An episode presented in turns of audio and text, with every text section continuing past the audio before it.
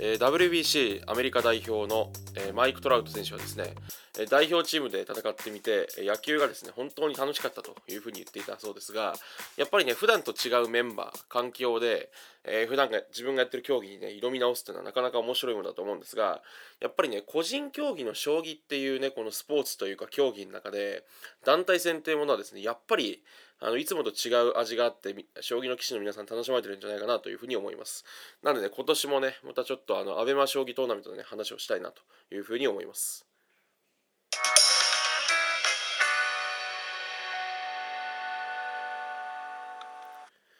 えー、MC がそのこれっていいよね今回はですねアベマ将棋トーナメント2023っていいよねという回なんですがえっとですねあのー今年はねやっぱりいくつか変更点があったりとかあの今までの大会と少し雰囲気が違う感じがあるんですよね。でその話をちょっとぜひできればなというふうに思います。やっぱアベマ将棋トーナメントはあの何ていうんですかねこうなんでしょうエンタメ寄りの将棋というかあのテレビぽく将棋をやるんだったらこれこの形しかないだろうというようなですねふうに思ってしまうぐらいあのやっぱ見ててハラハラドキドキできるんでかなりおすすめなのでえぜひこの機会にね将棋あの見てもらえればなというふうに思います。えでですね、えっと、まず最初にねあの、アベマ将棋トーナメントってどういう大会よっていうことについては、もう本当に軽く喋ると、えっと、アベマ TV でですね、えっと、やられてる大会でして、えー、将棋の棋士の先生がですね、まず15人、あ、14人か、トップ棋士の先生が選ばれて、その人たちが、あの、全棋士の中からですね、ドラフト会議で2名選抜して3人1チームを組んでそれでですねあのトーナメント戦を行うと予選とトーナメント戦を行うっていうですねあの大会になります。でえっと、まあ、詳しくはですねあのアベマトーナメントっていいよねっていう回がねあのすごい昔に撮ったんでそれをぜひ聞いていただければなというふうに思うんですがあのなんでしょう。ルールがねフィッシャールールとか言って言われたりしていて持ち時間が最初5分でその後一手指すごとに5秒増えるっていう。なんでその普段と比べて超早指し戦でむちゃくちゃプレッシャーがかかる将棋になっているのでそれがですねあの今までの普段の将棋の先生たちの様子とまた違う全然様子が見れたりとかあはその逆転がめちゃくちゃ多くなる将棋なんでそういうのもすごい面白いですよね。そのハラハラドキドキできたりとか。であとはプラスしてその何て言うんでしょう。あの全然適性が違うんでこう今までですねあの思ってた先生と違う先生が活躍されたりするのも面白いところですね。えー、でですね第、えー、6回大会もう6回目なんですねこの大会もね。あののですねえっと見どころというか変わったなってポイントは3つあって1つ目はですねあの全体的にチームの雰囲気はなんかこう和気あいあいっぽいチームが増えたなという印象がまず1つですね。で2つ目はですねあの AI の導入が、え、っとどういうふうに左右するかって話をちょっとさせていただきたいなというふうに思います。でですね、あの、3つ目のポイントとしては、あの、今までで一番ね、優勝予想が難解だという意味で面白いんじゃないかなというふうに思っております。まず1つはですね、あの、チームのこう、構成なんですけど、今年はね、多分ね、和気あいあいというかすごいこうなんでしょう将棋ファン泣かせといい意味で将棋ファン泣かせなね大会かなと思ってます。っていうのもねなんかこう大会も6回目になってくると将棋のトップ棋士の先生からするとちょっと飽きが来るというかなんか今年はちょっと楽しみたいねみたいな雰囲気が多分出てきてるのか、えーと、例えばチーム菅井に西川先生っていうですねそのもう菅井先生ご本人も言ってましたけど、まあ、優勝は無理かもしれないけど中はよく頑張りますって言ってるチームがあったりとかあのチーム斎藤はですね、えっと、黒田五段と富田四段というね去年のあのチーム下克上のあの伝説のメンバーをそのまま引き継いでたりとか、えっと、天彦先佐藤天彦先生も仲のいい棋士と組みましたというふうにおっしゃってたりとかですね。結構そういうなんかこう関係性を感じさせるチームが多いですね。であの全体的に若手もめっちゃ多くてえっとなんかれあのなんですかね練習将棋というかその研究のパートナーとか組んでる人を選んでるみたいな話も結構あのなんですかチーム永瀬における、えっと、本田五段とかもあったりするんでそういうのを見ていくとですね結構こう和気あいあいというかザックバランみたいなチームになってるのがなんか全体の傾向かなと思います。なんでその控え室がすごいなんか盛り上がりそうなメンバー構成かなというふうに思いますね。でですねあの2ポイント目は、えっと、今回からですね多分なんですけどあのエントリートーナメントの様子をねあの放送してるのを今日早速見たんですけどなんか AI の評価値が上に乗るようになったんですよ。今まであのなんですかねこのアベマトーナメントって超早指し戦っていうのもあってとあの評価値載してなかったんですけど載せるようになっててでこれがプラスかマイナスかっていうのが私はねちょっと意外と分かんないなと思ってるんですよね。っていうのもえっと評価値が今まで載ってないことによってその見てる側もどっちが勝ってるか全くわからない状態で見れたんですよ。これって今どっちが有利なんだろうとか勝ってんだろうってわからない方がハラハラよりハラハラドキドキできたんじゃないかなっていう見方もあると思うんですよ。で一方でただその将棋とかの見慣れてない人とかはその評価値とかがないとどっちが勝ってるかとか全く分かんない暗中模索になっちゃうと思うんであそういうものあった方がいいんでしょうしあとはその評価値が乗ってるからこそ予想外のことが起きていってその何でしょうより楽しめるっていう可能性もあるんでそういう意味ではね何ていうかうんそのプラマイどっちに転ぶんだろうなただその確実に今までよりもその見方は変わるだろうなっていう全くわけわからない盤面でえどっち勝ってんの負けてんのって思いながら見るんじゃなくてああ今の手っていい手なんだとかそういうことをですね感じながら見れるようになるのは絶対雰囲気変わるだろうなというふうに思います。で3点目はですねあの過去最もですね予想が難しい大会というふうに申し上げたんですがそれはねやっぱりこうまあ一部のチームはもちろんその、まあ、全チームそのガチガチにって優勝しには来てるとは思うんですけど結構ねあの何て言うんでしょう今までと違った方向でチーム組んでみようみたいなのが見られていてそれがねあの予想の難しさを上げてる気がしますね。っていうのも、えっと、チーム藤井の方はその澤田慎吾七段と斎藤裕也四段のお二人入れてるんですけど結構なんかその人と被らない指名をしてきてるっていうのはなんかその藤井もう五冠ですよね。藤井五冠からしてもあ六冠か。この間棋王戦取ったんで。あの藤井六冠からしてもですねこうなんかちょっと今までと違うことして楽しみたいみたいな。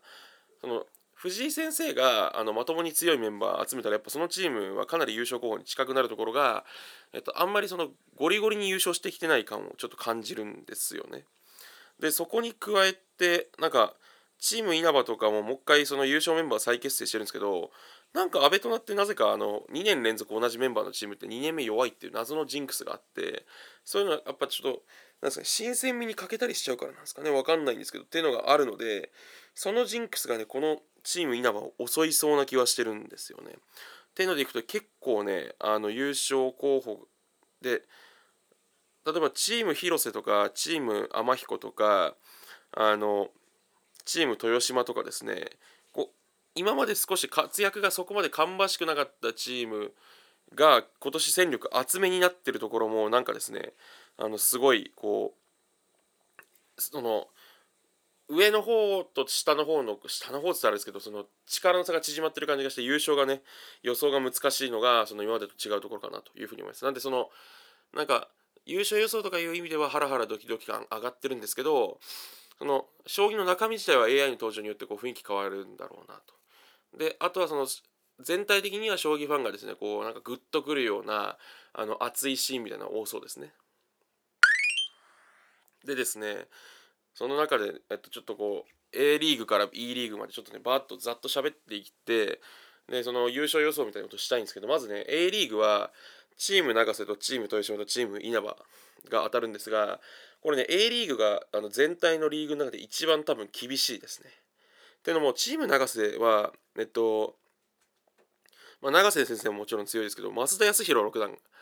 がねいらっしゃってで増田先生はねあのフィッシャーマジあの鉄橋なんでねむちゃくちゃ得意な人なんであのこの人がいる時点でやっぱり優勝候補に上がってくるなと。であの本田圭五段も、えっと、今までフィッシャー出てて、まあ、5分ぐらいでは指してる印象ではあるんですね勝率は。ってなると5分で指せる先生がいて増田先生いらっしゃってで強くて永瀬先生も強いとなると、まあ、去年と同じように当たり前に優勝候補ではあると。いうことかなと思います。なんか本命感ありますね、大会の一番人気感は出てます。ただ、チーム豊島もですね、木村九段と池永五段なんですけど、木村九段、池永五段といえばね、あの、何ですか、えっと、去年は、あ、違うのか、木村先生別のチームでしだからね。あのチームエンジェルでのね活躍がその記憶に新しいかなと思うんですけど結構ですねあの木村先生池永先生のコンビは結構なんですねお二人ともやっぱ強いでで木村先生フィッシャー強いですし池永五段もやっぱ得意な印象はかなりあるんでここもね結構戦力分厚いんですよ。でチーム稲葉はもちろん去年の優勝チームで服部五段なんてむちゃくちゃ強いんでフィッシャーそうなるとねここのリーグが一番そのえー、混迷度は高いと思います。ここのリーグを上がったチームが準決に進む確率はかなり高いかなというふうに思いますね。はい。でですね、えっと、まあ、B リーグは、チームハブ、チーム山崎、チーム斎藤なんですが、ここはですね、ちょっとあの、チームハブがちょっと1枚抜けてるかもなというふうに思います。で、そのチーム斎藤とチーム山崎はちょっとこう五分かなというような印象ですが、あのここもレベル高いなと思います。でも、チーム幅はですね、ちょっと伊藤匠先生があのフィッシャーやっぱむっちゃ強くて優勝経験者で、あの去年はちょっと調整がね、あんまりこう、本腰入れられてないよご様子だった気もするんですけど、多分ね、あの羽生先生とこう組むってことでがっちりやってくるとこの人は強いと思うんですよ。で梶浦七段も五分ぐらいで指されてる印象はありますし羽生九段はねやっぱ最近あのなんですかね、心境著しいというか、また、まあ、最充実という感じがあるんで、あのかなりね、優勝候補の一角かなというふうに思って見ています。で、チーム山崎もですね、あの、去年に比べて今年のは、はなんかよりこう優勝をね、意識したメンバーみたいな、その、まあ、去年が弱かったっていうことを言いたいわけじゃないんですけど、で、あの中村太一七段はフィッシャー得意ですし佐々木大地七段も実力認められてる方なんでここも強そうかなというふうに思いますね。でチーム斎藤は個人的にはねあの一番好きなチームですね。あの織田先生去年のチーム下克上の織田先生とそのチーム斎藤のその斉藤慎太郎先生ってなんか幼なじみってのがあってだからある意味チーム織田のですねそのだからチーム下克上の意思を継いで黒田先生と富田先生が入ってくるっていうのはこれはねちょっとねかなり注目してますねなんで個人的にはですねあのこう馬券的な人気が低そうなことも含めてちょっとチーム斎藤をねかなりあの優勝候補にに近いところの予想に持っていきたいと思いますが実力でいうとチームハブの方が抜けてそうな雰囲気は感じますね。でリーグ C はですねチーム天彦チーム広瀬チーム菅井なんですがここはね菅井先生がご本人がおっしゃってたようにちょっとね菅井チーム菅井が苦しくて他2つが強そうなイメージですね。で、えっと、チーム天彦の方はあの佐藤天彦先生が去年7勝0敗なんとアベマトーナメント。でそのチームに、えっと、三枚堂さんと戸部さんが入っててでこれはねあの私が思うのは、えっと、天彦さんはちょっとね、最近またあの、なんですか、永瀬先生とね、順位戦で揉めたりもあったり、揉め,、ま、揉めるというか、まあ、ちょっとあったりして、こうね、少しあの気にされるところもあったりとかしてる状態だと思うんですね、天彦先生は、なんとなく。そこをやっぱりこう、一度この仲のいい人とチームを組んで、ワイワイやろうよっていう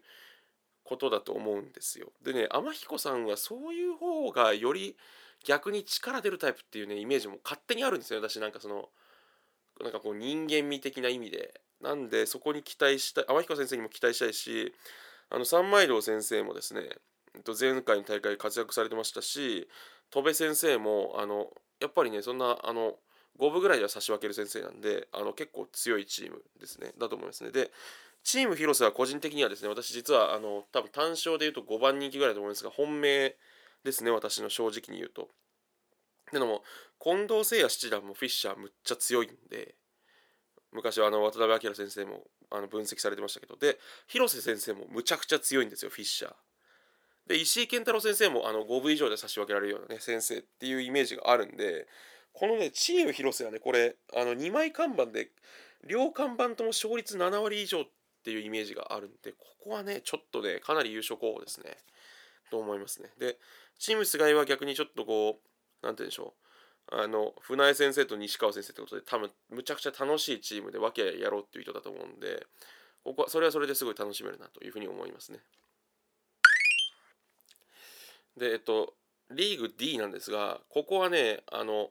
一番ちょっと予想がつかないグループかなというふうに思います。ってのもねあの糸谷先生のチームが強いのはなんとなく分かるんですけどここのね、ちょっと安光先生のチームとエントリーチームがね、どっちがどうなるかっていうのはちょっとまだ見えてないとこが少しあって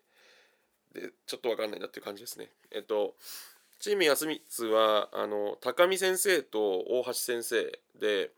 あの高見先生って実はフィッシャー多分阿部とな優勝メンバーでもありますしめっちゃ強いはずなんですよねこの人。でなんですけどちょっとその安光先生がやっぱそのこの短い時間の将棋がねどれぐらい好きかっていうのがちょっと分かりかねるとのと大橋先生も阿部とな出られてる時全然活躍されてる印象もあるんですけどとはいえなんかむちゃくちゃ活躍されてるかっていうと分からないところがあるんですよね。なんでちょっとこう読めないなっていうなんか参加率今まで参加した数とかからしてもちょっと読み切れないのがあるなと思ってます。でチーム糸谷の方は逆に森内九段あの実績がねすごい非常にこのトーナメントである森内九段とあの勝率バカ高のね去年のあの最なんか最優秀あの新人みたいな立場の徳田先生なんでこれ糸谷先生ってもともと早指し強くてで森内先生も強くて徳田先生も強いような気がするんですよ。やっぱ若手であの勝率高い棋士って漏れなくフィッシャー得意っていう雰囲気あるんでってなるとねチーム糸谷はちょっと1枚抜けてると思いますねこのリーグでは。でチームエントリーの話をするとエントリーはですねまたこれはこれですごいあの面白いというかあの楽しいメンバーというかなんか結構ですね色気のあるメンバーになったなというふうに思ってます。っていうのもえっと合田九段がいらし入ってらっしゃるんですけど合田九段って去年普通にむっちゃ活躍してたんですよね。なんで全然多分強いんですよ。でそこにあの古賀先生も入ってるんですけど古賀先生は今年あのなんですかね順位戦を一気 C C2 リーグを一気抜けされていてなんかねその今日映像を見た感じその自信を感じたんですよねあの指す手つきからだからその充実期というか先生として今近あのすごい脂が乗ってる時期だと思うんで古賀先生とあのなんですね合田先生はすごい多分強いと思うんですよ。でそこにプラスして行方先生もなんかそのフィッシャー苦手だからなとか言って苦手意識あるっていうのであのこう少しこう笑われて自分で自重あのなんですかねこう自分のことねちょっとあのなんかねこう謙遜されてましたけどあのでもなんか今日見た感じだと全然あの昔のこう反省みたいなのね反省というかまあいろいろ考えるとこがあられてなんかこう修正されてる感じしたんであのエントリーチーム面白いと思うんでここはねその糸谷先生のチームがぐっと抜けそうなのは分かるんですけどちょっと安光先生のチームとエントリーチームがどっちが勝つかちょっと全然分からないっていう感じですね。で最後ですねあの E リーグもここもねちょっと結構混戦模様かなというふうに思っています。ちょっとここもね蓋を開けてみないと分からないリーグかなと思います。でえっとチーム藤井はあの藤井先生がねもちろんあのこのルールめちゃくちゃ強いことに加えたのは分かってるんですが澤田七段斎藤四段がどお二人とも初参加なんで全くわからないんですよね。でまあその澤田先生って B1 のね B1 の棋士の先生であのレートも高いんで多分当たり前には多分強いとは思うんですけどちょっと分かりきらないですよね。でチーム渡辺の方はえっと渡辺明先生去年かなり強かったというかよりこうご研究されてる雰囲気ありましたし佐々木勇気七段もあの実績ある先生で強いですよね。でそこに岡部先生がどれぐらい実力発揮されるかちょっと見えないところもあったからその辺もちょっとわからないのでチーム富士とチーム渡辺当たってどっち勝ちますかって言ったらまだちょっと言い切れないところがあると思いますね。でチーム千田は結構個人的にはなんかダークホース感むっちゃ感じてて千田先生ってあの B 級1あの B1 リーガーでしかもプラスして多分若手なのでこう早見え早指しみたいなね早指し戦得意そうで西田五段も去年のそのなんですかね阿部とな全然成績良くて6勝3敗って聞いたんで多分めちゃくちゃ得意なんですよこのリーグ。でなんか藤本渚四段もえっとなんですかね機械最年少ですかね。で力戦系が得意な早見え系って聞いてるんでなんかかなりねあのフィッシャー得意そうだと思うんですよね。ってなるとこれねチーム千田はねちょっと面白そうというかなんかダークホース感むちゃくちゃ感じますねこのチームは。なんか上がっていきそうってでそうなるとここはねチーム藤井チーム渡辺チーム千田横一線というか、まあ、千田先生が逆に一歩抜け出してるぐらいの感覚は私はありますね。ちょっと分かりきらないですと。でですね今お話ししたことをこう含めて言うとベスト4はえっとですねあの多分チーム永瀬も強いとは思うんですがちょっとね先ほどお話した理由でちょっとチームハブがちょっと羽生先生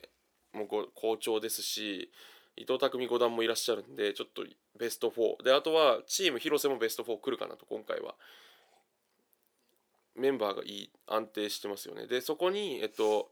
なんですかねあのチーム千田もベスト4あるかなと思っていてでもう一枠がそのトーナメントの都合でそういうふうに当たれるか分からないですけどちょっとチームあの何ていうんですかね天彦がちょっとここ来るんじゃないかなと予測しておきたいなというふうに思います。で最終優勝はちょっとチーム広瀬でじゃないかなと思ってますね。やっぱり広瀬先生が今まで阿部トナでむちゃくちゃ強いけど